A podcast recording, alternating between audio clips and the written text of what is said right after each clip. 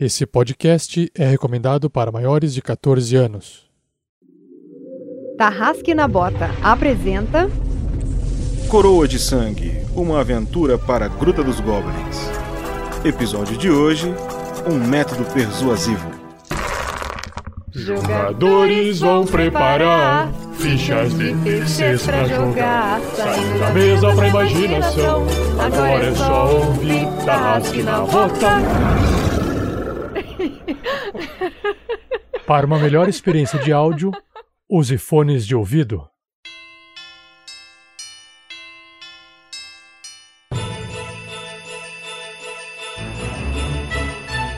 Fala Tarrasqueanos, beleza? Rafael 47 passando direto aqui no Batalhão dos Guerreiros do Bem para poder trazer um recado para vocês. Nesse Natal de 2019, vamos fazer uma doação extra dos Guerreiros do Bem para a Casa a Uma, Associação dos Amigos da Criança Autista, que fica na zona norte de São Paulo, capital. Como sempre, vamos doar a quantia arrecadada em produtos de limpeza para essa instituição e quem vai fazer essa entrega é a Lucy, que mora lá. Então, quem puder ajudar, saque sua espada de guerreiro do bem e mostre que o RPG também é capaz de fazer o bem. A sua doação de qualquer quantia poderá ser feita pelo aplicativo do PicPay, enviando para a conta do arroba Unicolas, Uni de União, Colas de Escolas, Unicolas, tudo junto.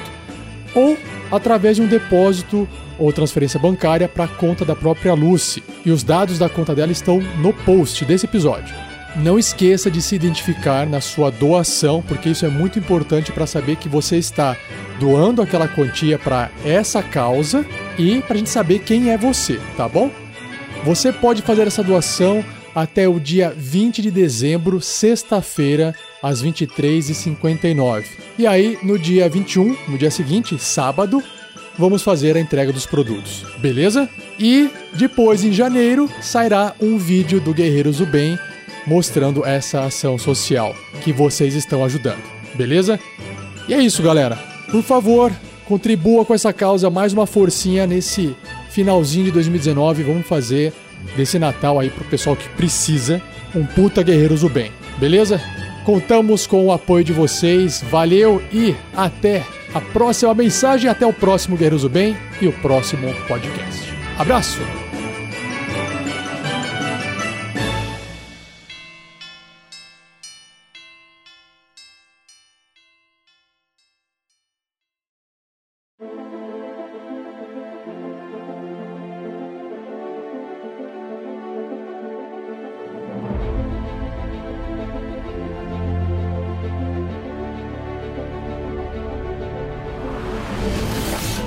Beleza, pessoal? Aqui é o Bruno, tô jogando com o Monge Kando e espero sair dessa arena vivo.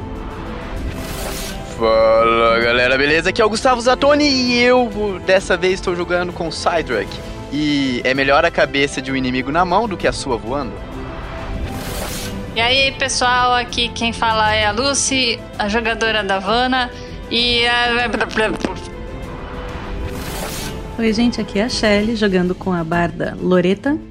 E agora eu acho que a gente vai dominar o mundo, certo? Certo.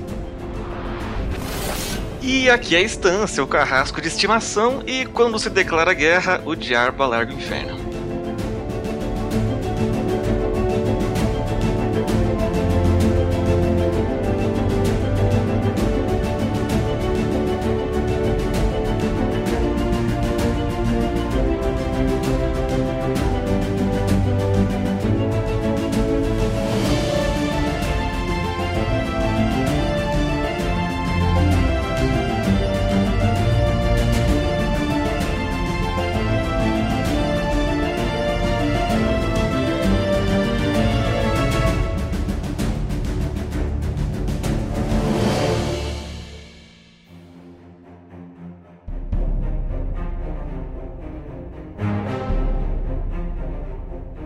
Depois de um combate sanguinário, árduo e muito sangrento, principalmente da parte de vocês, vocês conseguiram enfim derrotar o grande ogro Tulbuk Orog, descendente da linhagem dos Orog, um dos pouquíssimos ogros que ainda vivem naquele subterrâneo que vocês conheceram, aquele enorme subterrâneo que é liderado pelo que vocês sentiram pelo líder dos trogloditas, aquele orc gigantesco que tem um braço do tamanho do tronco de uma árvore praticamente, chamado Vanko Koruk, líder da família dos Koruk. E depois desse combate, a porta para qual vocês entraram para a arena, enquanto todos os trogloditas e goblins e hobgoblins e orcs vibravam e gritavam, ovacionando vocês. A porta pela qual vocês entraram, que Radija e Rajesh lhes trouxeram, abriu de novo. Vocês ouviram o barulho de metal subindo e já sentiram um pouco aliviados de ter terminado todo aquela, aquele caos ali.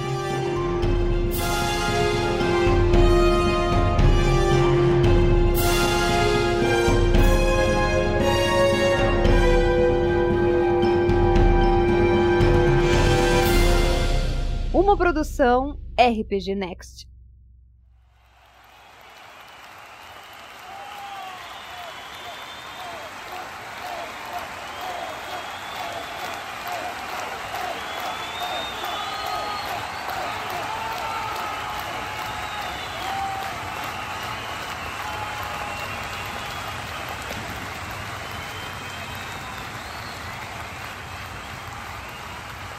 Eu recolho as minhas adagas toda saltitante ainda mandando beijinho pra plateia. É, vocês acham melhor eu levar essa cabeça comigo? Ah, que nojo, vai apodrecer de novo dentro da sua roupa. Eu acho que isso vai ser provocativo, Cydra. Então, é bom, vamos. Vocês vão andando atrás deles, vocês chegam até eles e eles abrem espaço para que vocês adentrem ao corredor do qual vocês vieram. Vocês percebem que o corredor não está vazio. Tem alguns soldados trogloditas também, de armadura, machado, alguns com escudo. Seis soldados, na verdade. Eles ficam parados em guarda, em posição, aguardando para que vocês passem.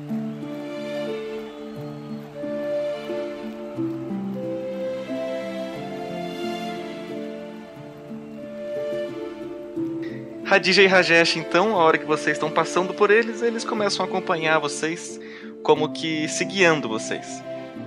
Eles olham diretamente, fazem contato visual com cada um de vocês. Radija fecha a cara e sai andando na frente. Rajesh fala bem baixinho: Parabéns pela vitória. Obrigada, Rajesh. A gente venceu, você viu? Você assistiu? Foi tão legal. É, foi interessante. Uh, desculpe se não consigo expressar prazer por ver pessoas um, batalhando e derrotando com um, espécime praticamente extinto, mas é isso que os ogros gostam de fazer, é para isso que eles vivem. Acho que eles não ligariam de serem extintos, contanto que morressem batalhando. É, eu também não gosto de violência. Mas pude ver que é muito capaz quando o assunto é proteger os seus amigos. Bem, é o que a gente faz, né? Isso sim é louvável. Vocês podem, por favor, me acompanhar para a superfície? Deve ser uma caminhada de mais ou menos 20 minutos. Ai, finalmente. Vambora. Ei, vamos ver a luz. Lamento, vocês não vão embora ainda. Como disse antes, mesmo que ganhassem, ganhariam a sobrevivência, mas ainda são propriedade do líder, do nosso líder. Isso não tá cheirando bem. Vocês vão andando atrás do, do, do Rajesh. Ele é meio convidativo ao chamar vocês para andarem ao lado dele. Só que se vocês, vocês pensam, até o Cydric começa a andar um pouquinho mais devagar por causa da cabeça pesada que ele tá carregando. E os soldados orcs que estão atrás vão meio que empurrando assim. Então, mesmo que vocês queiram, vocês acabam seguindo Rajesh ali por dentro. E vocês passam de novo, dessa vez por corredores diferentes. Passam por aquela ala principal gigantesca que tem voz de goblin, uns gritos finos, esquisitos. Vocês veem de novo aquele cenário de um mundo que acontece, uma sociedade que vive ali naquele subsolo, naquele subterrâneo, em que vocês veem de maioria trogloditas. Mas um ou outro elfo, um gnomo ou uma gnoma escondidos assim, por trás de barracas, ou por trás de outras criaturas maiores, vocês conseguem enxergar também. Vocês veem até um anão que tá loucaço de cerveja, deitado, estirado, jogado num canto. E vão passando, fazendo uma caminhada silenciosa, mas ainda assim aliviante por terem sobrevivido, de mais ou menos 20 minutos. Vocês vão acompanhando Rajesh e o terreno começa a ficar mais íngreme. Vocês percebem que estão subindo, subindo bastante. depois de caminhar vários metros em um corredor gigantesco em que devem caber mais ou menos 30 pessoas enfileirado, uma verdadeira caverna, quase que uma gruta. Vocês vão seguindo todos em direção à superfície. O olho de vocês começa a ficar meio doído daquela luz do sol que vocês não enxergam faz tempo, só luz de tocha. E faz muito tempo que vocês não enxergam mesmo. Vocês estão todos pálidos, um mais pálido que o outro. E finalmente passam pela abertura e começam a sentir um cheiro de ar seco. Não, começam a sentir um ar seco, que não tem cheiro. cheiro de areia. começam a sentir cheiro de cactos, que só agora vocês percebem que tem ali do lado de fora. Então Rajesh, que tá bem à frente de vocês, ele para, cruza os braços e começa a olhar para o horizonte. Vocês vão Oi, até o Rajesh. lado dele? Ô, Rajesh, parou por quê, cara? É, Rajesh, gostaria de conversar com vocês antes de que. Antes de que decidam mais uma vez o destino de vocês. Mas Pobres não era o humanos. combinado que se a gente vencesse na arena, a gente tava livre? Muito pelo contrário, vocês ganhariam o direito a sobreviver. Ainda são propriedade de Vanco Korok. Lamento, não é de meu apreço ahn, enxergar criaturas vivas como pro- propriedade, muito menos escravos. Mas estou submetido às ordens de meu líder. Ou seja, você também é um escravo. Eu diria que um soldado com sentido. Veja bem, só porque eu não concordo com todos os métodos dele, não quer dizer que eu não ache que ele esteja lutando por uma causa nobre ou justa, não saberia dizer. Exatamente. Nós também somos prisioneiros consentidos, não escravos. Aí ele dá uma joinha e dá um joinha. Ah, sim, sim, sim. Ahn, em alguns, em algumas horas, vocês serão chamados para uma espécie de comissão, dentre vários líderes de raças não humanas que ainda sobrevivem. Nela, vocês não serão botados a provas. Na verdade, temo de como Vanco queira ahn, convencer vocês, ou conversar com vocês, barganhar com vocês mas temo que eles, ele possa os ameaçar. Eu queria apenas deixá-los preparados para o pior, ou quem sabe não. Eu não consigo entender como que a gente pode participar de uma reunião se a gente não entende nada do que eles falam. Não se preocupe, eu sou o tradutor oficial entre Vanco, o líder élfico, o líder dos gnomos, o líder dos hobbits e os poucos anões que ainda sobrevivem. Nossa, Rajesh, você fala tantas línguas assim, que interessante. Sim, sim, Rajesh viveu por muitas terras, terras que vocês jamais sonhariam. Inclusive, eu acho que é para isso que eu chamei vocês até aqui, para tentar convencê-los um pouco mais de que a causa de Vanco não é sanguinária. Ele não está atrás simplesmente de guerra.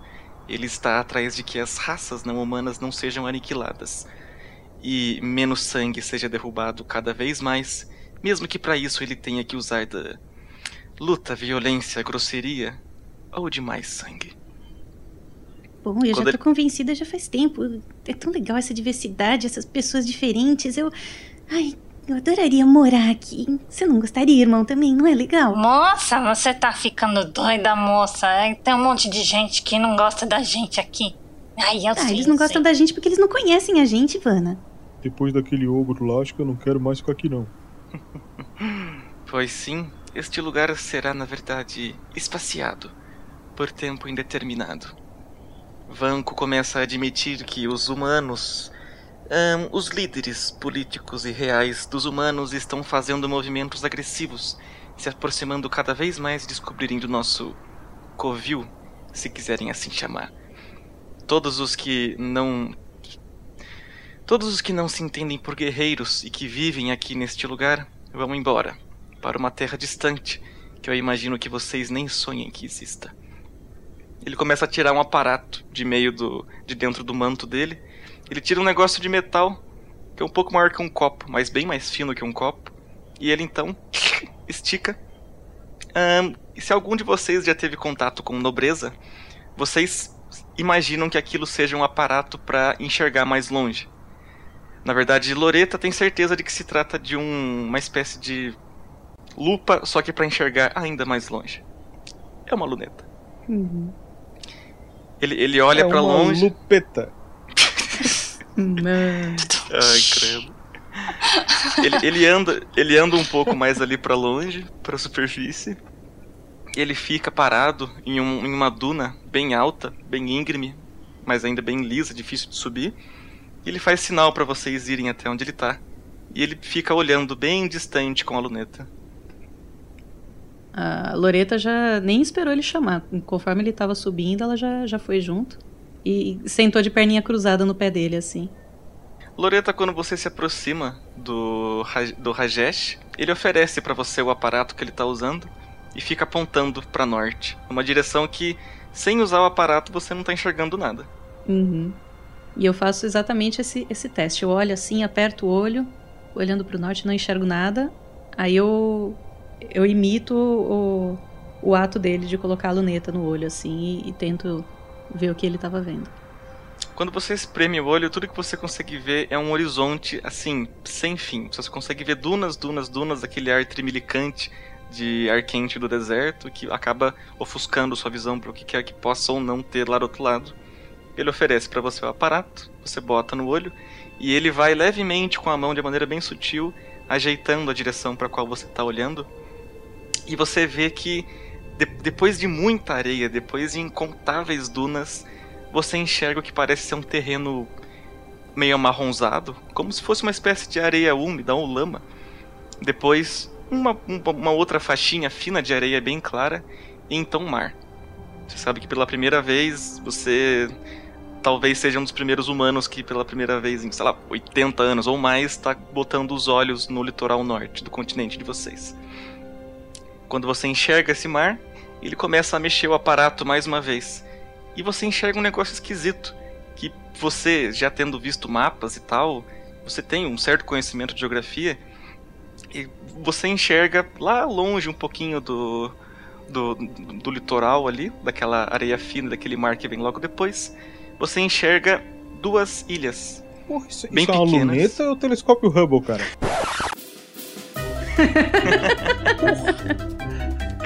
É a melhor luneta que você jamais imaginou que Uma passasse. luneta mágica, cara. Você tá querendo o quê? É a luneta que prova que a Terra é plana, é isso. Ela dá a visão além do alcance.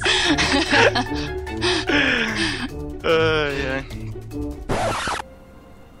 E você enxerga agora duas ilhas. Uma bem verde, parece ter uma, uma, uma flora bem grande lá, mas você não consegue enxergar coisas miúdas e tal. Você sabe que tem vegetação muito por lá.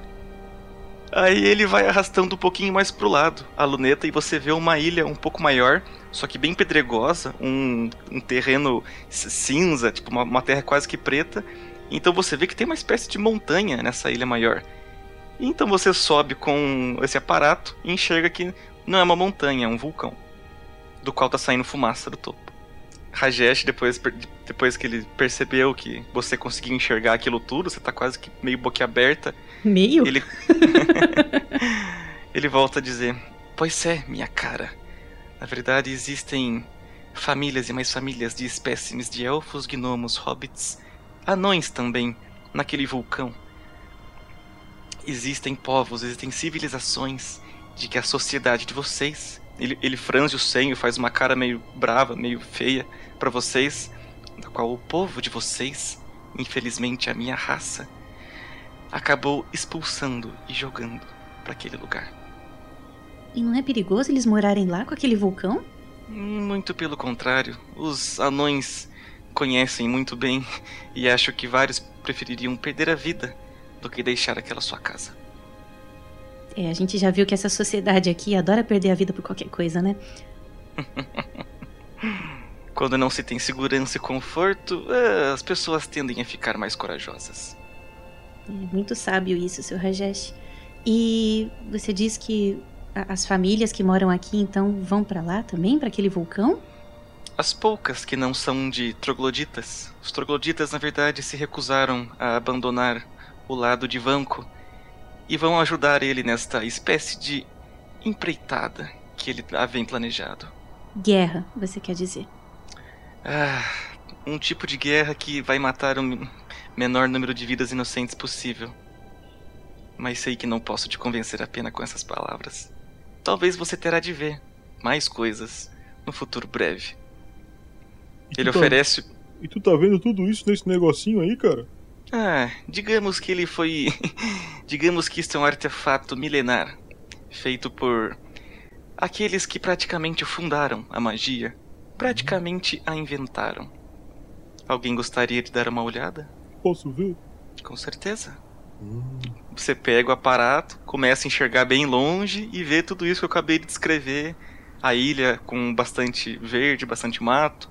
A ilha ao lado com um vulcão. E aquelas dunas incontáveis que vão até o litoral. E o zoom daquilo é infinito. Quando você tenta deixar, tipo, num negócio mínimo de visão, como se fosse pra enxergar perto, ele fica preto. Você não consegue enxergar mais nada. Obrigado, seu Rogério. Ele A oferece Vanna, pra a você. Vanna Vanna. tá com. tá com a mão assim, querendo chamar você, aí de vez em quando ela olha pro lado, aí ela fica olhando assim, tentando entender alguma coisa, como se ela estivesse ouvindo alguma coisa, porque na cabeça dela ela tá. Ela tá escutando como se fosse alguém chamando ela. Oi. Faz um teste de controle aí. Eita.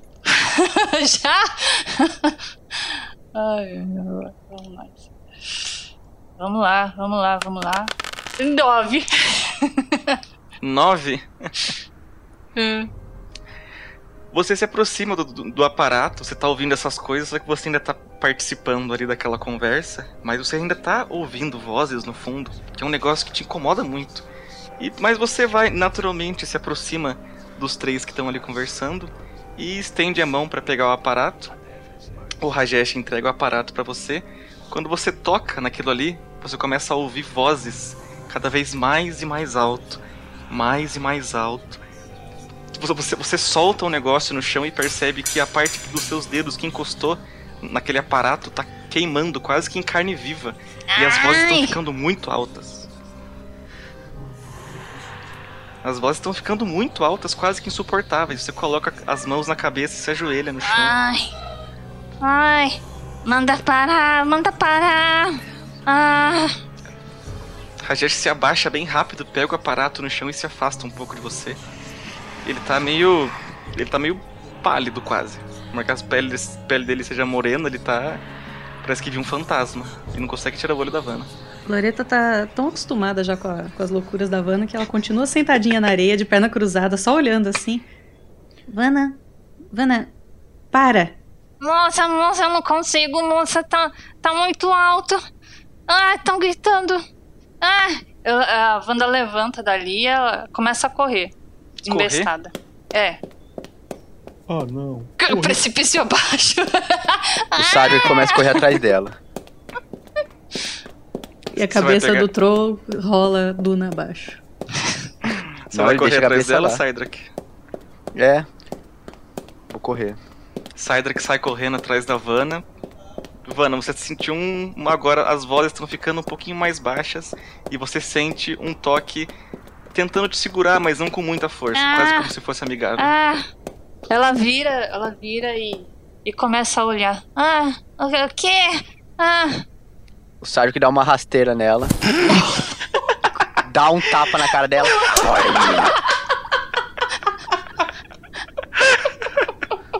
Tinha tudo pra ser romântico. puta merda. Sabe aquele. aquele desenho do Neandertal carregando a mulher pelo cabelo assim no chão? Né? Ai, que horrível. É o Cydrak. Tá louco. Ah, Ivana, você parou de ouvir as vozes agora. Você, mal tá sentindo, o seu rosto tá, tá amortecido do tapa. Por mais que você se sinta, incom- sinta incomodada de ter sido agredida, você se sente aliviada de ter parado de ouvir as vozes. Ah, ah, ah, o que você tá fazendo, moço?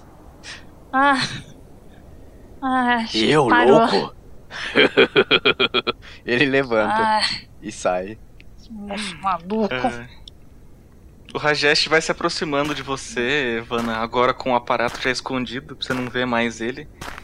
Ele se ajoelha e abaixa bem pra perto de você e pergunta: Por um acaso você não mexeu com coisas que não devia? Ou mexeu?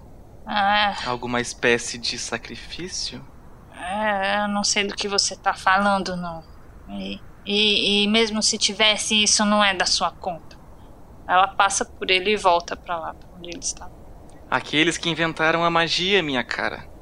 Você está infectada pelo odor deles. Cuidado. Principalmente vocês. Ela para, dá uma olhada pra trás, fica olhando pra, pra cara dele, aí ela ajeita o óculos na, na cara e vira de volta. É, Vana, eu acho que ele falou que você tá fedendo. É? Ah, não, Ele começa a andar. tô toda suja também. É, moço, esse cheiro não é de magia, porque se fosse, ó, eu também sei, e eu tô cheirosinho. Isso é o seu padrão de cheiroso? E, e depois chamam nós de trogloditas. Tirou, hein? Tirou. Ah, Vocês estão presos, gente. Vocês são presidiário. Presidiário não é cheiroso.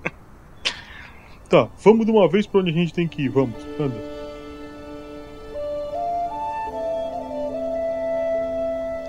Ele começa a andar pra, pra entrada daquela gruta gigantesca do qual vocês saíram. Observação, o Kandor fica ofendidíssimo. Nossa, Porque pro Kandor ele tá cheirando a talquinho. leite de rosas. Monange. Hum, paga nós. Vocês vão andando atrás de Rajesh. Os soldados voltam a não cercar, mas escoltar vocês, junto com o próprio Rajesh. E vocês vão descendo vários andares, vários andares. E vocês começam a descer muito. Mas muito. Sério, vocês estão na, na, na, na parte daquele subsolo mais que fica mais pra baixo possível. Mais dois andares e a gente chega no Brasil. Ah, Sair do outro lado do mundo, sair do Japão. Mais Depois- de 20 minutos de caminhada, então. Nossa, bem mais. Quase 40 minutos de Bom, caminhada. então quando, quando eu vejo que a gente tá andando demais, eu já vou puxar papo com o Rajesh de novo. Rajesh, é, o que eu falei lá fora de a gente não saber conversar, da gente não entender o que eles estão falando, é, é verdade, eu me sinto tão, tão deslocada. Será que você não podia ensinar umas palavras pra mim? Coisa pouca assim, tipo oi, tchau, sim, não. Hum, claro, com certeza. É, então, enquanto É. a gente vai andando, você pode ir me ensinando só umas palavras assim, pra pelo menos é, eu, eu não me sentir tão, tão fora do, desse ambiente. Eu Te quero fazer amizade. Ah, alguns de vocês me impressionam.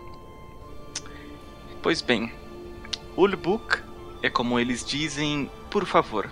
Não é uma palavra muito comum em seu dialeto. Olibuk. Ulbuk para por favor. Agora, Orug é um guerreiro muito grande, muito forte, muito imponente. É uma palavra de extremo respeito. O, o, o termo que eles dizem Tildik Erin nada mais é que sim, que na verdade é uma palavra que os elfos Vocês começam a vocês começam a perceber agora que o que- a área em que vocês estão, os corredores estão ficando um pouquinho mais ajeitados. É quase que uma pedra polida, tem uma estátua ou outra, coisa que não era comum nos níveis superiores. Lá era tudo muito mais mundano. Aqui tá começando a ficar mais meio mais bem ajeitado. E vocês vão andando. Agora o ambiente ficou bem escuro, ainda mais que vocês acabaram de sair no sol pela primeira vez em meses. E vocês veem no fundo desse corredorzão de pedra semi-polida com algumas estatuetas. Lá no fundo vocês veem luz de tocha. Uma luz bem tênue, bem baixinha, já que vocês estão longe. E vocês vão caminhando. Vocês andam, andam e começam a ouvir tipo uns buchichos de longe. E vocês enfim adentram a um salão. Um salão bem grande, é, equivalente a uns 10 do quarto que vocês ficaram hospedados agora depois de sair daquela cela. E naquele ambiente vocês veem algumas figuras bem, bem esquisitas. No canto, do lado da porta, logo que vocês entraram, vocês veem um goblin, aquela criaturinha verde, esguia, é, parece um monstrinho. E ao lado dele um- uma, uma forma mais encorpada daquele mesmo goblin. É um hobgoblin, vocês imaginam, pelo que Rajesh tem ensinado pra vocês. Olhando pro meio desse salão, vocês notam agora que não tem muitos móveis naquele lugar. Tem, na verdade, uma espécie de mesa de pedra, bem grande e larga, e em volta dessa mesa é, várias não são cadeiras, vários, vários pedaços de pedra que simulam cadeiras espalhados em volta. E sentadas nessas espécies de cadeira, vocês veem Falekion, vocês veem aquela gnominha que entrou escondido no quarto de vocês, Yula. Vocês veem também um anão com cara ranzinza assim, tomando cerveja, bem bem bravo assim, ele tá, vocês não sabem se é mau humor ou ressaca, mas ele tá ele tá franzino. Ao lado dele, de pé, porque acho que não caberia naquela cadeira improvisada, tem o Vanko Korg, é o líder dos orcs. Ele tá sem armadura, sem armas nem nada, usando umas- uma- uns panos. E do a- a- na frente deles ali, vocês veem várias espécies de taças em cima dessa espécie de mesa. E se aproximando um pouco, Rajesh faz o sinal para que vocês acompanhem. Vocês vão se aproximando ali daquela espécie de mesa e vê que tem umas coisas escritas, entalhadas em língua comum, que é a língua que vocês falam. Eles ficam todos se entreolhando e olhando para vocês. E se entreolham e olham para vocês. Eu quero saber o que está escrito em língua comum. Ali naquela mesa, É. você vê que é um texto bem grande. Tem várias palavras. Na verdade, é um grande parágrafo de cinco linhas. Você começa a ler ali enquanto aquele silêncio vai sendo esvaziado. Vocês percebem que o Falekion começou a falar algumas coisas pro Rajesh. Ele começa a dizer: Ah, sim, números não são favoráveis, mas nem toda guerra foi ganha por números. E ele começa a falar ali com Rajesh. Você se concentra naquele escrito em língua comum, umas letras bem entalhadas, bem garrafais, bem, tudo bem, muito bem ornamentado. E você vê que ali está escrito: Aqui descansa Drizzt Dourdan, caminhante da superfície e arauto de todas as raças. Aquele que com 66 lanceiros, 66 arqueiros, 66 escudeiros e Wulfgar evitou a extinção dos não-humanos. Que seja lembrado com honra para que se descanse em paz. A Loreta já sentou, no- não percebeu que tinha, que, que não era exatamente uma mesa, e ela tá sentadinha assim na beira da mesa, balançando os pezinhos e ouvindo a conversa entre o elfo e o Rajesh. Você vê que quando você faz isso, o elfo e a gnoma, eles param, eles congelam, fazem contato visual entre um e outro, contato visual com você, e balançam a cabeça negativamente. E ele volta a falar com o Rajesh. E você vê que o anão e o, e o orc estão um pouco se lixando. É, ela tá, tá acostumada já, porque não se senta em mesa também na, na sociedade humana, mas ela gosta de fazer isso, então ela tá toda felizinha lá, balançando as perninhas e ouvindo a história de guerra lá. Ele tá o Falekion falando com o Rajesh. E por fim ele, ele diz: Bom, acho que podemos cuidar do último fator, possivelmente um dos mais relevantes para essa empreitada. Não, Rajesh? Sim, sim, as coisas já foram decididas. Ele para de falar cochichando e sai da sala. E fica agora só vocês e aqueles possivelmente líderes de cada uma daquelas raças. O Falekion fica bem apreensivo assim, ele fica bem silencioso. Tem alguma cadeira vaga? Tem uma cadeira de pedra que tá vaga. Eu sento. Quando você senta, o Falekion e a Yula acenam positivamente pra você. E eles, eles viram pra vocês e dizem: "Ehm, Bom, eu acho que chegou a hora de abrirmos o jogo pra vocês. Existem coisas acontecendo no reino dos humanos. Coisas que talvez nem vocês aprovariam, muito menos gostariam de estar participando. Mas infeliz- infelizmente precisamos que vocês retornem de onde vieram ao reino dos humanos, mais precisamente a capital de vocês, Torbos. Mas isso é maravilhoso! É bem o que a gente queria. Muito obrigado, senhor. Vamos, Loretinha. Vamos, vai ser um prazer atender o seu desejo. Não, meu caro, muita calma, muita calma. Para que vocês consigam, ainda assim, deixar de ser propriedade de. Ele olha pro líder orc de Vanko Korog. Vocês serão incumbidos de uma tarefa extremamente importante. Simples, porém importante. Vocês serão nosso boi de piranha, nossos bodes expiatórios. Como vocês podem imaginar, nós não temos muitos espiões nem batedores nesse exato momento dentro do reino dos humanos. E esse papéis, esses papéis são os que vocês vão cumprir. Precisamos que vocês acompanhem um pequeno destacamento nosso que passará por Jemish, passará por Toledo, do lado de fora, é claro, para que não sejam observados, muito menos encontrados. Sim, vocês estão sendo procurados. Então chegarão disfarçados, é claro, na capital, Torbus. Lá, precisamos que vocês arranjem alguma maneira de se infiltrar dentro do castelo da família real humana. Lá, vocês terão de ir até a biblioteca real. Neste lugar, vocês vão encontrar uma seção de livros que remete à história antiga. Vários não querem dizer nada. Vários não. Vários não dizem respeito culturalmente falando. São cheios repletos de mentiras e injustiças. Entretanto, um desses livros é uma espécie de alavanca, como se abrisse uma passagem subterrânea. Essa passagem leva até um local que nós sabemos que existe, mas não sabemos o que exatamente acontece lá. Esse local é uma peça-chave para essa nossa nova empreitada. Vocês têm uma tarefa simples e que serão coag... Vocês serão convencidos por Vanko Korog. Ele olha de novo pro líder orc, acena a cabeça com um pouco de frieza, olha para vocês de novo. Só queria deixar claro que nem todos nós concordamos com os, os métodos dos trogloditas. Encontraremos vocês amanhã. Passar bem. Ele sai da sala, a Yula sai junto, e o, o líder dos anões, que vocês ainda não sabem o nome, se levanta, dá um arrotão. Continua andando para fora. E vocês ficam ali dentro. Só com Goblin, Hobgoblin, o líder dos orcs. E agora uma figura que saiu do fundo da sala, onde não estava pegando absolutamente nenhuma luz. Uma amiga conhecida de Cydrak, Hadija. Ela tá com algum, algumas coisas na mão e uma jarra na outra. Ela coloca a jarra na mesa, espalha os copos na mesa, olha pro líder dos orcs, ele devolve o olhar com um aceno impositivo e ela começa a distribuir o líquido que está dentro daquela jarra nos copos para vocês e oferece. O Podemos... que, que parece isso? Parece vinho? Parece alguma coisa?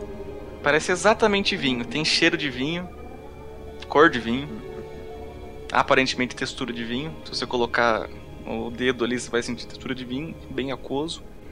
Hum, tem cor de vinho, cheiro de vinho, gosto de vinho. É cerveja. cerveja boa. Radija, você vai beber com a gente? Não, não. Na verdade, isso é um ato simbólico para provar submissão e confiança entre nosso povo. Bom, Não então eu, então eu vou, eu vou sugerir que você beba do nosso também. E aí eu tiro o frasquinho da, de uma das minhas bolsinhas e entrego para ela. Uma troca. O que você acha? Ela eu faz uma seu, cara estranha assim. Ela, bom, que seja. Ela estende a mão para pegar. Você tem sempre tão generosa, né, maninha? Ah, é só meu cantil, irmão. Tá tudo certo. Ela começa a despejar a jarra de vinho para dentro do cantil e dá um golão. Depois disso ela faz uma cara esquisita. Ela... Dá mais um, mais outro, mais um. Malditos o que fizeram comigo. Vanco! É. Mãe, vai! Malditos humanos! Ela sai correndo da sala e joga a jarra longe assim. Vocês vão pagar, eu espero que paguem. Paguem! E sai correndo da sala. A gente devia ter posto o anel nela antes de, de, de ela tomar. ela fica reclamando sozinha. Eu pego, eu pego um dos, uma das taças ou, copos ali. Você percebeu uma... que enquanto ela saía da sala, ela jogou o cantil além da jarra na parede uhum. com raiva? Não, eu recolhi. Eu recolhi meu cantil. E você aí, olha... ela já tinha servido. Oi, desculpa. Você olha de canto de olho e você vê que o líder orc, pela primeira vez que vocês já tiveram contato com ele, ele tá esboçando uma emoção. Ele tá com um riso bem de leve no canto da boca. Eu dou uma piscadinha para ele, pego duas das taças que foram. que já tinham sido cheias e entrego uma pro Cedric. É, não é o melhor tipo de vingança, mas é o que eu pude fazer. Ah, está ótimo. Aí ele toma. E a gente brinda e. Todos bebem. E eu, moça, também quero. Candor e Loreta também pegam seus copos. Candor e Vanna também pegam seus copos e bebem. Vanna, faz um teste de percepção. Eu já tava esperando um de controle de novo. E some ao seu teste de percepção Sim. a sua perícia em alquimia. 13. Nossa, mais 5 ainda deu 13. tá bom. Ah, ainda assim. Vanna, depois que você percebe, você bebe um gole, você começa a sentir um, uma lembrança estranha de um gosto meio que familiar no fundo. Você começa a puxar da memória que pode ter dado esse gosto específico para esse vinho aparentemente normal. Você começa a fazer beber mais uns golinhos assim. E você se lembra do gosto disso. É uma erva chamada Baba Yaga. Ela é usada para fazer venenos extremamente letais, só que tem um efeito ativo que demora muito tempo para acontecer. É, nós estamos tomando veneno? Hum? Nós estamos tomando veneno, é isso? Sim. Bom Vocês esse tão- vinho, Ah, né, eu, eu, mano? eu largo. Não, peraí, deixa eu provar mais um pouquinho, né? Só ter certeza. Ah, boa, ela larga. Não, larga não. vou, vou guardar. ela, ela vira pros amigos dela e fala: Calma, calma, ah, eh, pessoal, não toma. Aí ela dá um tapa na mão de todo mundo. Enquanto você vai, enquanto você vai fazendo isso, o Vanko, Korg, o líder dos orcs, vai saindo da sala e vai murmurando. Aí ele grita. "Age!" E sai andando, corredor adentro. Ô, Vana, por que, que você jogou o meu vinho fora? Não tinha muito, mas. Poxa vida. É, é, é, Essa, essa bebida que eles deram pra gente tem veneno? Oi? Cospe fora, cospe! Como assim veneno? Explica isso melhor. Enfia o dedo na garganta.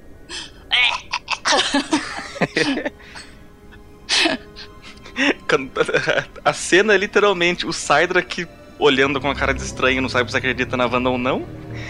A, a Loreta. Cospe, moço, cospe! Eu, vou- eu vou até ele enfiar o dedo dentro da goela dele. Loreta e Kandor indecisos se bebem ou não. E Mas vocês eu- percebem. Mas eu já tomei um monte. Não, nossa, eu co- corro e enfio o dedo. O mesmo dedo que eu enfiei na goela dele, eu vou enfiar na goela Ele vai vomitar agora.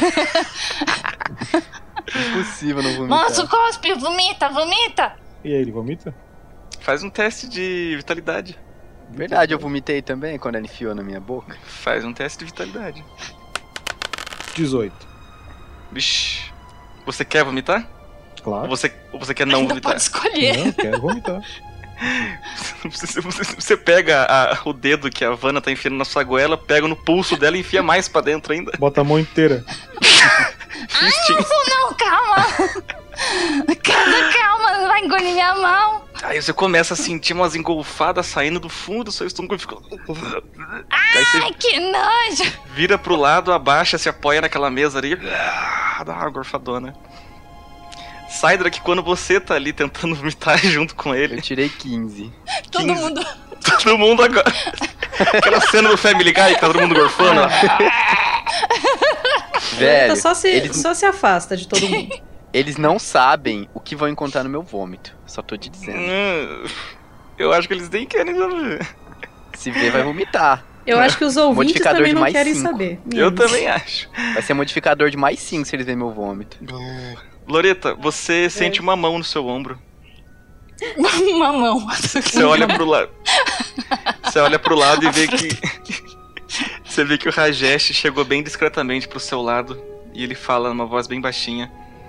"É, historicamente, o veneno da Baba Yaga não é negado pelo simples vômito, muito menos por cirurgias rústicas estomacais. Quando eu disse a vocês que os trogloditas têm métodos de coação, métodos de convencimento não ortodoxos, é isso que eu queria lhes dizer. Lamento. Espera, Co- é, como, como assim? ele- eles estão.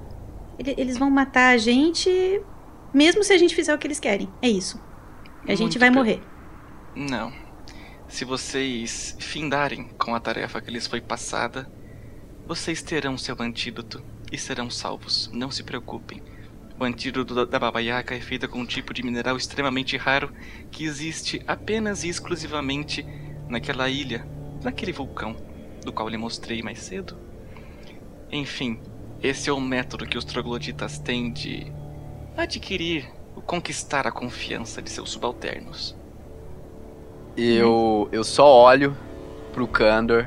É, é agora que a gente sai correndo. Pra cumprir essa missão logo. Vamos! E ele sai correndo e puxando todo mundo. Calma, calma, calma, Cedric. É, Rajesh, quanto tempo a gente tem? Imagino eu que. um pouco mais de 10 dias. Bom, até a gente chegar na capital vai levar bastante tempo. A gente vai ter que voltar aqui por esse antídoto? Não, não. O antídoto estará lhes esperando em seu objetivo. Vocês não sabem o que tem naquela sala, mas o antídoto vai estar lá na sala embaixo da biblioteca. Não. Vocês encontrarão o antídoto um pouco mais à frente da- do que aquela alavanca os revelará. Foi exatamente o que eu falei. Mas tudo bem, Rajesh, eu não vou mais tentar entender essa sociedade maluca. Quem sabe um dia eu volte e aí você me explica melhor como todo mundo pensa aqui. Mas, enfim. É, quem que vai acompanhar a gente? Mais precisamente, eu e Radija vamos junto com vocês, à frente de todos. Vai ser Atrás de- ótimo viajar com a Radija. É. Ótimo. Ele olha pra baixo e fica uns segundos assim, pensando distante, sabe? E daí ele. É a, a Radija é a que me torturava? Essa Aham. mesmo. É por isso que eu Opa. falei que eu, que eu fiz uma pequena vingança contra ela por você. Entendi. Ela tá fodida. É, o Rajesh fala assim, agora é mais em voz alta. Ah, meus caros, não se preocupem. Se forem fiéis a Vanco, o antídoto virá até vocês. Apenas não adianta ficar vomitando e profanando o túmulo de Trizit. Túmulo? Sim. Aqui é onde. Essa, na verdade, é a tumba simbólica daquele que permitiu que todas as raças não humanas não fossem aniquiladas. Quando os humanos tentaram um último assalto para que exterminassem o que sobrava das raças não humanas, Drizzt juntou um pequeno batalhão e foi atacar ao sul, na casa, na capital de vocês humanos. Isso foi o que deu tempo e possibilitou para que nossas raças não fossem extintas. Devemos muito a eles aqui. É, Eu me lembro dessa história. Sim, sim, sim. Inclusive, se algum de vocês já foi estudioso o suficiente para ouvir sobre os lendários elfos negros, as lendas milenares, sim, eles existiram. Drizzt era um deles. Ele Bom, começa. Eu acho que você tem bastante história pra contar pra gente enquanto a gente for viajar, né? Quem sabe, minha cara, quem sabe? Sairemos de madrugada. Gostaria que alguém acompanhasse vocês até o- a sua estadia para que buscassem suas coisas. É, eu acho que eu não vou encontrar o caminho, não. Vocês fazem um caminho diferente cada vez que traz a gente nos lugares diferentes aqui. A gente não vai encontrar o caminho de volta. Não que a gente tenha muita coisa lá, né? Posso separar um soldado para que guie vocês até lá. Passar bem. É, e outra coisa, Jess, é, vocês tinham falado que a gente vai disfarçado, vocês vão arrumar disfarce pra gente. Assim, é, é- é difícil disfarçar. A Vanna, por exemplo, que é toda colorida e. Eu não sei. Ele tá olhando para você com uma cara praticamente sarcástica.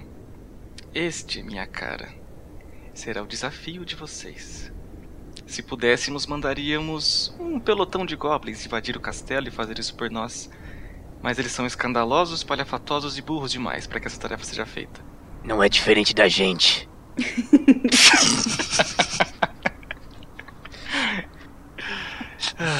O, o Cyder que tá lá vomitando. ah, aí ele ouve isso, ele para. Não é diferente da gente. E volta.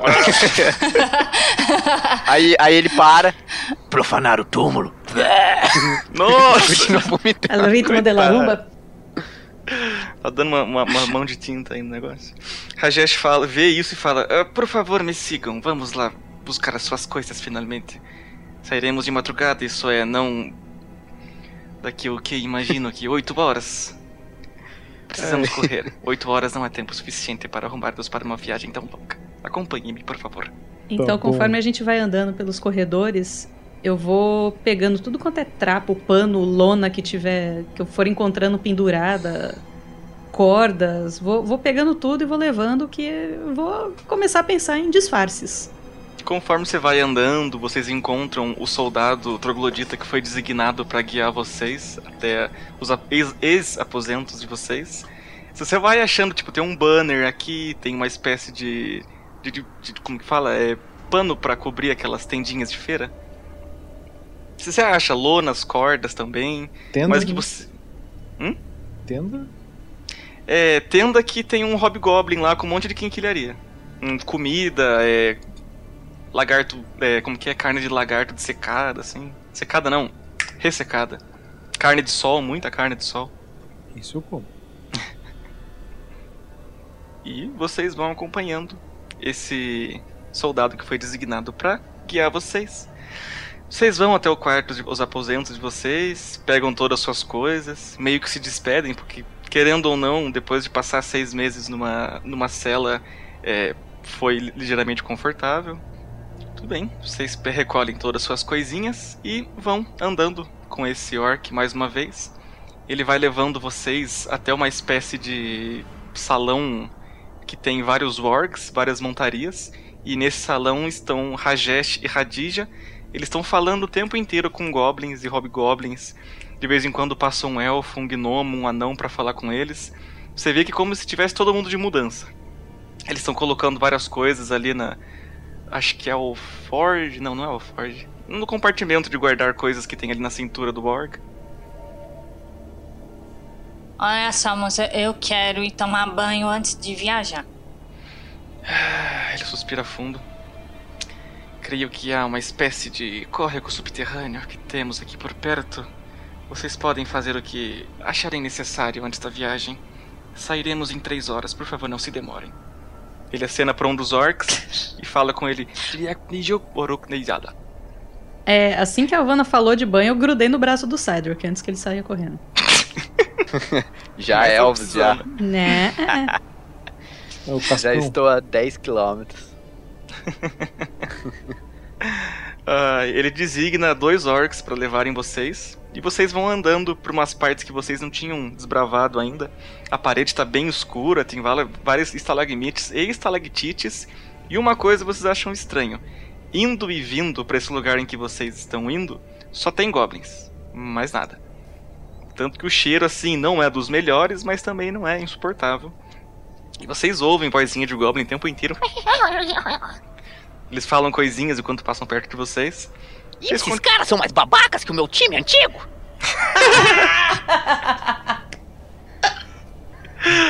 Eu sabia. Saudades Limping.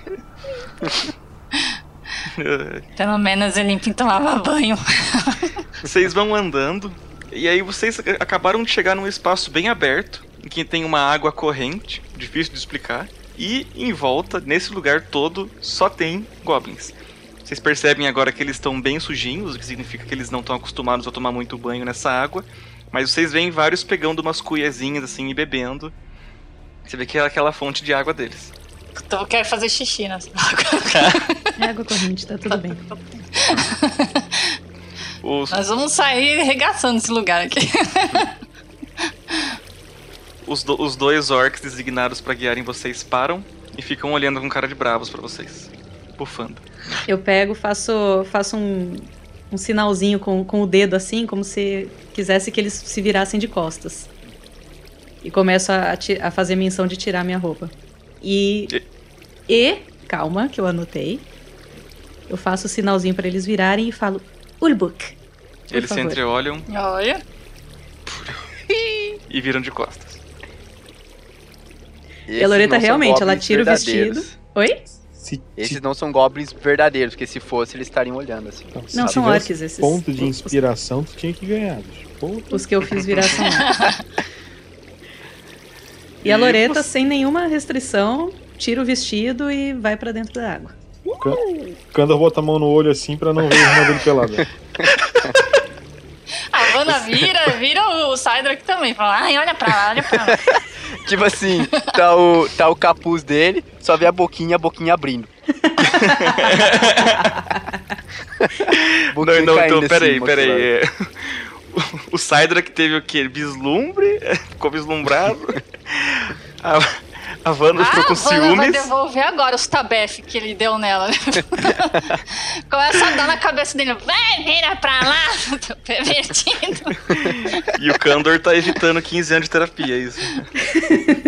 Na, na hora que a Vanna faz isso, ele olha pra ela. Por que você não faz isso também? Ela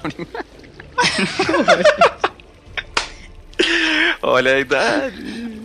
Ai, gente, a água tá uma delícia. Gelada, mas tá limpinha. Velho, o sádico não vai fazer isso não, porque se ele tirar a roupa, pular na piscina, vai ficar um bagulho verde, vai começar a contaminar a piscina. Vai ficar preta a água. Não, e a Loreta, muito inteligentemente, ela foi pro final da correnteza. Sim, tipo, esse, esse lugar, essa, essa fonte de água, ela é bem extensa. E, tipo, Sim. o lugar lá não é muito bem iluminado, dá pra vocês se espalharem ali e se banhar. Aham. Se o Cydrak tomar banho ali, ele acaba com o serviço que os humanos tentaram fazer, né? É, vamos extinguir de vez. Tá, então eu vou, vou tomar banho agora. Ó, fica aí dentro, vou tomar banho também, hein? Ó, tô indo. Tô Não indo. levanta. Não que eu precisasse, é claro. Ah, tá todo mundo precisando. A gente lutou contra aquele troll sujo lá. A gente ficou coberto de lama, Aquele de areia. troço? Nossa. Troll sujo. Ah, tá. Nossa, falando nisso, O sádico que agarra a cabeça do ogro e pula junto com a cabeça. Como é que você tá carregando uma cabeça até agora? Nossa, que coitada dessa cabeça, velho. Tá um estado Cara. deplorável já. Que nojento. Sabe, sabe aquelas ali. crianças que, que levam o, o travesseirinho ou o cobertorzinho pra tudo quanto é lado? É o Cedric com a cabeça do bicho. Ai, meu É, a, a Vanna fica olhando, aí ela começa a arregaçar a manga até aqui em cima. até o ombro. que pudica. Ajoelha na beiradinha do Ela rio, começa né? tentar Só- se lavar ali. Puxa a saia. Nossa. É, até o joelho. Vocês ficam ali. Vocês ficam ali se banhando, se limpando, se renovando agora, porque é uma das primeiras vezes que vocês não estão ou trancafiados ou sendo extremamente vigiados. Incomoda um pouquinho o som, as falas e principalmente a presença dos goblins que estão ali com vocês, andando pra lá e pra cá. Se algum goblin Mas- chega muito perto, eu espirro água neles. Um, um, um deles, um deles chega perto pra beber água, perto demais de onde você tá, você joga água e ele fala. E sai resmungando. Vocês ficam ali se lavando, depois de algumas horas. Gente, eu, eu trouxe aquele monte de, de pano que eu fui pegando no caminho. Eu acho que a gente já pode sair e usar um- umas coisas mais limpas, né? Eu não tenho mais condições de colocar aquele vestido, não. Tá encardido. E aí a gente já pode pensar em como a gente vai se disfarçar. Ah, moça, é, é, é, Loleta, é, eu tenho duas mudas de roupa aqui. Se você quiser, eu posso emprestar uma pra você. eu vou ficar com essa roupa mesmo. Ah, mas não vai mesmo. É, Vanna, eu agradeço, mas é, a ideia é a gente ir disfarçada. Eu acho que as suas roupas são coloridas demais. Eu acho que vai chamar a atenção.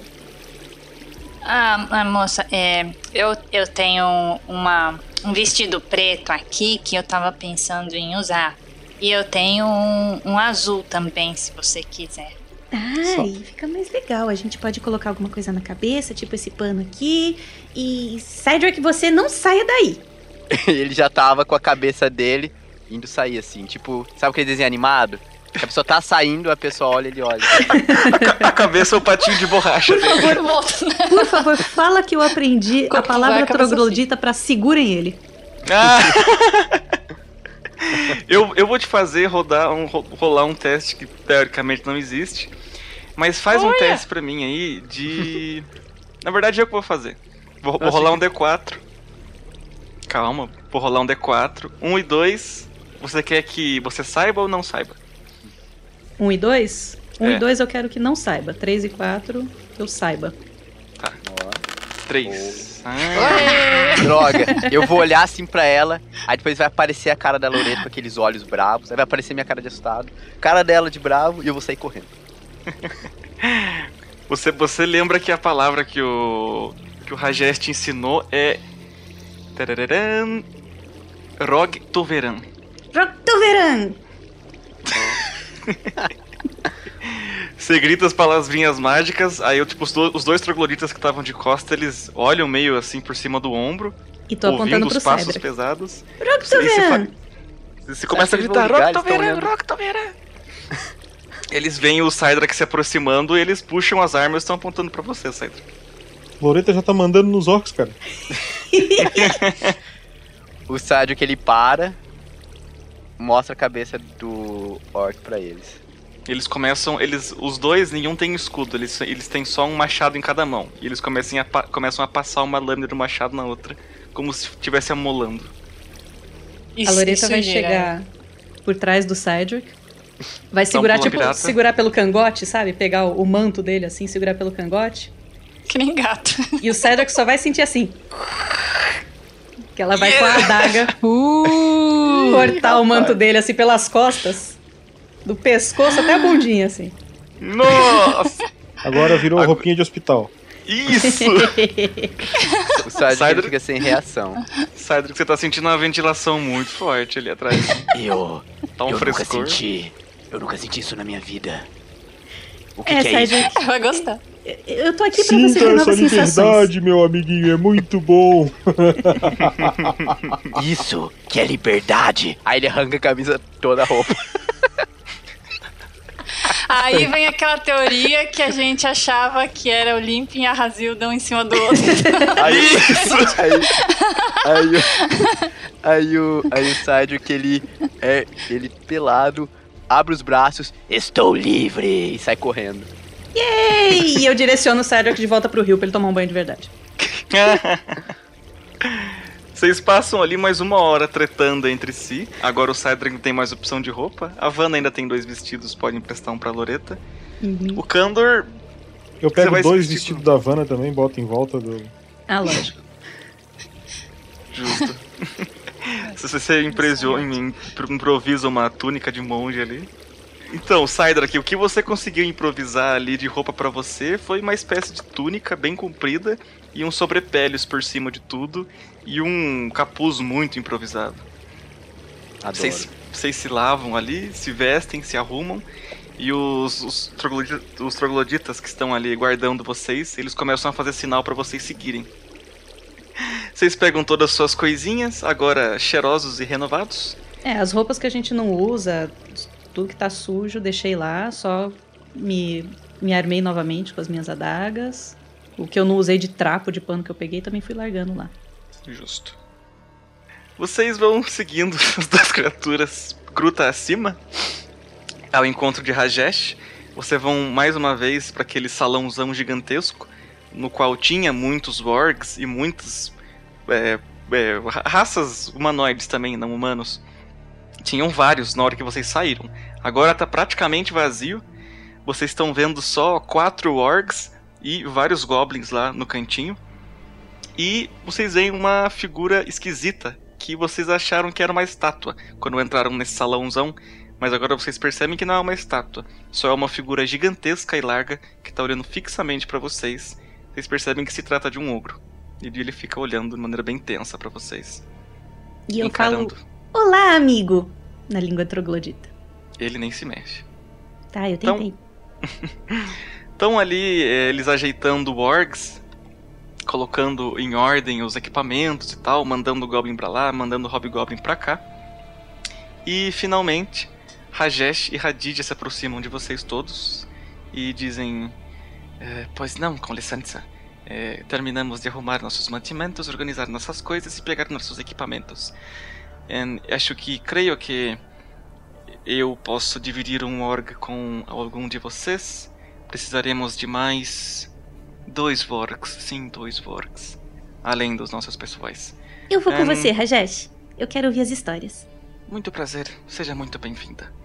Ele busca um org que estava amarrado lá. Ele bem manso, o pelo tá bem cuidado. Diferente de um org que é a Radija, tá chegando agora montada. Ela vai se aproximando do grupinho de vocês e fica olhando diretamente pro Cydrak. eu sabia. Aí o, o Kandor olha pra ela e fala assim, ó. Moça, você já tomou água? E é. O- aí nisso, o que já olha pra ela. É, bom você estar preparada para essa viagem. Ela será muito legal. Ela, ela ouve isso e fica parada, assim, com uma cara bem fria, e aponta pro canto do salão e diz: Aquele é o de vocês. Vocês olham e tem um org bem pequenininho, quase que ca- acabou, deixou de ser filhote faz pouco tempo. Mas ainda já é uma criatura tão gigante que já serve para ser montada por duas pessoas. Isso inclui eu? É, irmão, você vai com ela. Quando você olha pra Radija Kandor, ela tá com um sorriso bem sádico olhando pra você. A Radija desce do org dela, vai até o org que ela designou pro Sidrak e Ivana, pega como se fossem as rédeas do org, vai trazendo ele pra perto e amarra a rédea desse org na rédea do org dela, que é um, que é um bem troncado, bem grandão mesmo, com as presas gigantes e o pelo bem mal cuidado, bem arrepiadinho. Ela olha pro Kandor e diz: Por favor, O Kandor sobe com muita dificuldade no org. Aí ele abraça a Radija por trás e fica bem encoxadinho assim, ó, segurando na cintura dela. ela fala: Menos intimidade, por favor. é que eu fico é, é, é, é, com medo desses bichos. Não se preocupem, eles não fariam mal algum a vocês. A menos, é claro, que assim fosse nossa vontade.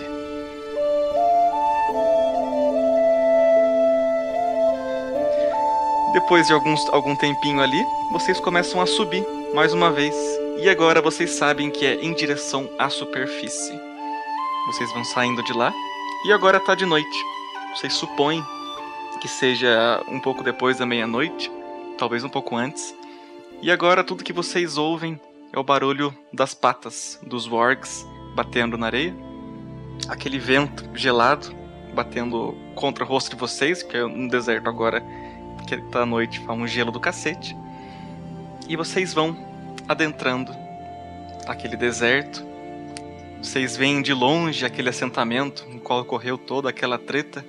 E bem mais longe ainda, lá longe no horizonte, agora que não tá aquele vento quente que atrapalha de olhar muito longe no horizonte, vocês conseguem ver uma cadeia de árvores, bem pequenininho nesse momento.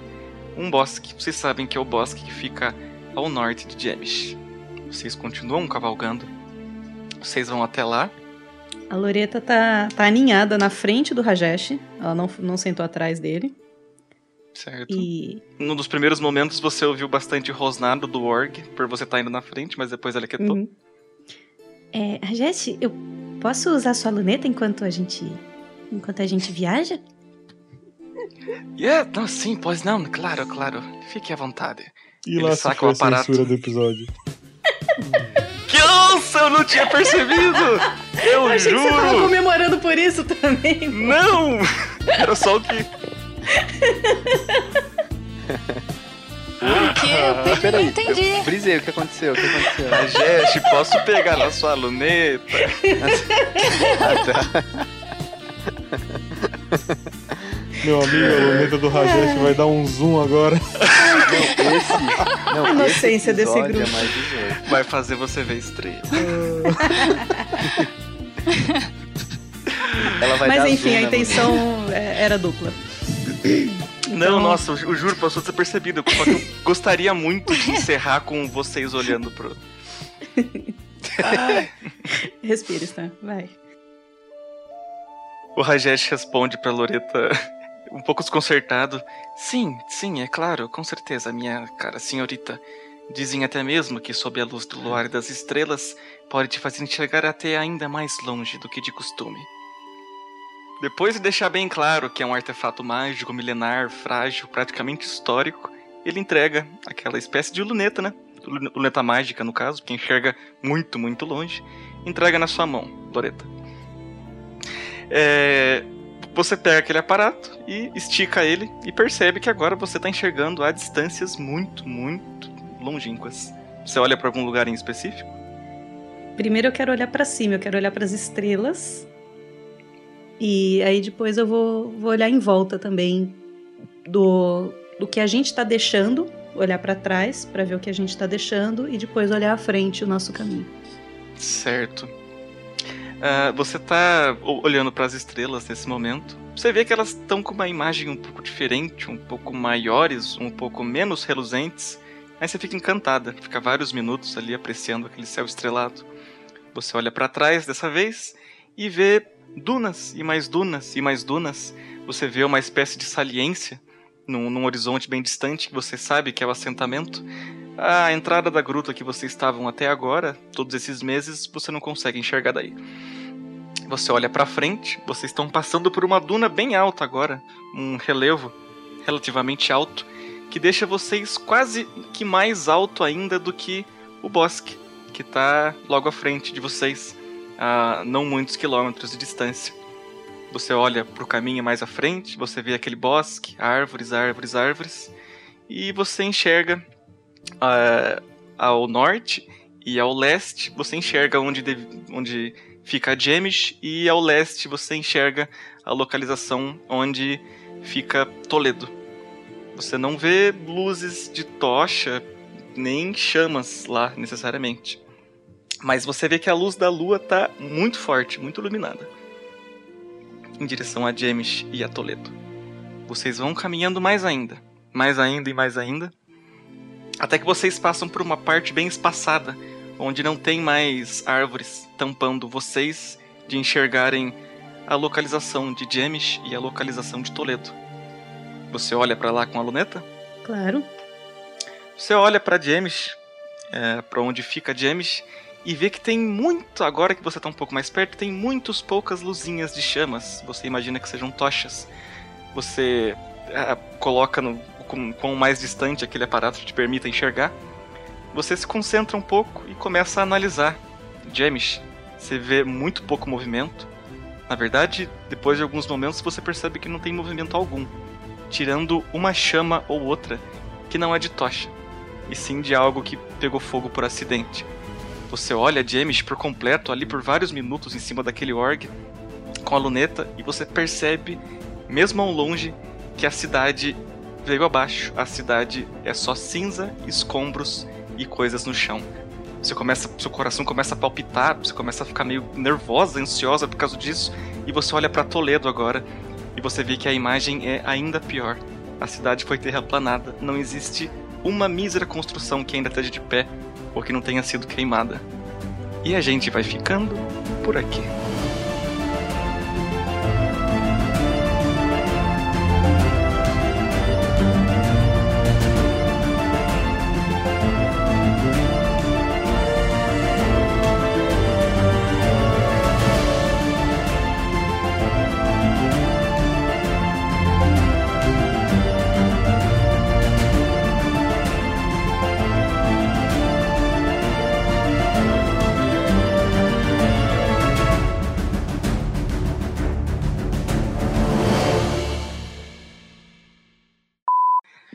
O Candor. Eu pego vai dois vestidos da Havana também, boto em volta do. Ah, lógico. Justo. Se você improvisa uma túnica de monge ali. É, várias, várias ligados. lonas e tudo mais, a gente consegue fazer umas roupinhas assim. Não, mas vocês não estão ligados. Quando sai do que ele sai, ele está sem o manto dele. Ele só com aquele rosto, está com a franjinha, ele fica soprando a franjinha. É mesmo, né? A gente não sabe como é que é a cara dele direito. Ah, a gente sabe eu sou, porque a eu gente sou, já eu sou, levantou. eu sou aquele Homem-Aranha emo. Ah, o Tobey Maguire. É, eu fico soprando. Eu falei isso já Ai. uma vez, lembra? Uhum. Já. Eu fico soprando a Ele não tinha barba? Um pouquinho, um bigode, sei lá. Aham, eu Hum. tenho. Agora porque eu tô escravo, né? Tô E preso. agora deve ter bem bastante barba, bastante Não, bigode. tá. Tá de quase joelho a barba. Ele, ele é mito da floresta, ermitão. Tá estanagel assim, ó. Ei!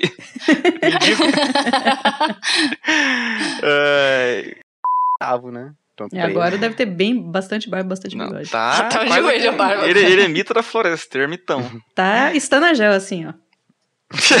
Ei!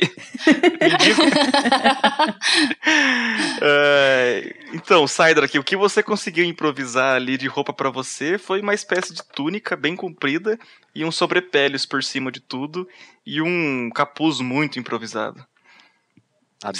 Vocês, se lavam ali, se vestem, se arrumam, e os, os, troglodi- os trogloditas que estão ali guardando vocês, eles começam a fazer sinal pra vocês seguirem. Não, peraí. É um capuz improvisado, eu tô achando que É ele tá toalha. usando uma toquinha atochada na cabeça, sabe? tipo o chapéu do pegou- Chaves. Ele só pegou um guaxinim Arrancou a cabeça do guaxinim e usou como capuz o guaxinim. Uhum. Pegou um Não, goblin e você botou está na cabeça. limpinho. Ah, o Ai. capuz dele tem orelhinha agora. orelhinha de animal. Vocês seguem os trogloditas? Claro. Vocês pegam todas as suas coisinhas? Gente, eu não sei pra onde eu tô indo. Por que vocês Ah, vão me eles seguir? estão guiando. É, o Rajesh responde: Ah, sim, claro, pois não, senhorita. Na verdade, dizem que sob a Pera, luz pera, pera. do luar e a luz das estrelas. Não, não, refaz, refaz que foi, foi cortado. Não que tenha problema, mas é que às vezes a gente não segura a risada. Vai de novo. O Rajesh responde pra Loreta, um pouco desconcertado: Sim, sim, é claro, com certeza, minha cara senhorita. Dizem até mesmo que sob a luz do luar e das estrelas pode te fazer enxergar até ainda mais longe do que de costume. Apenas, Que cantada barata. apenas muito cuidado. Isso é um aparato mágico milenar. Cuide bem dele. O Candor grita lá de trás: Ei, tira esse aparato de perto da minha irmã! Aparato milenar. Não, calma aí. Calma aí, princesa. Isso é um aparato milenar. Ai, senhor. Não se preocupa, não, moral, eu sei quando o que eu tô fazendo. Até semana que vem, seus trouxas!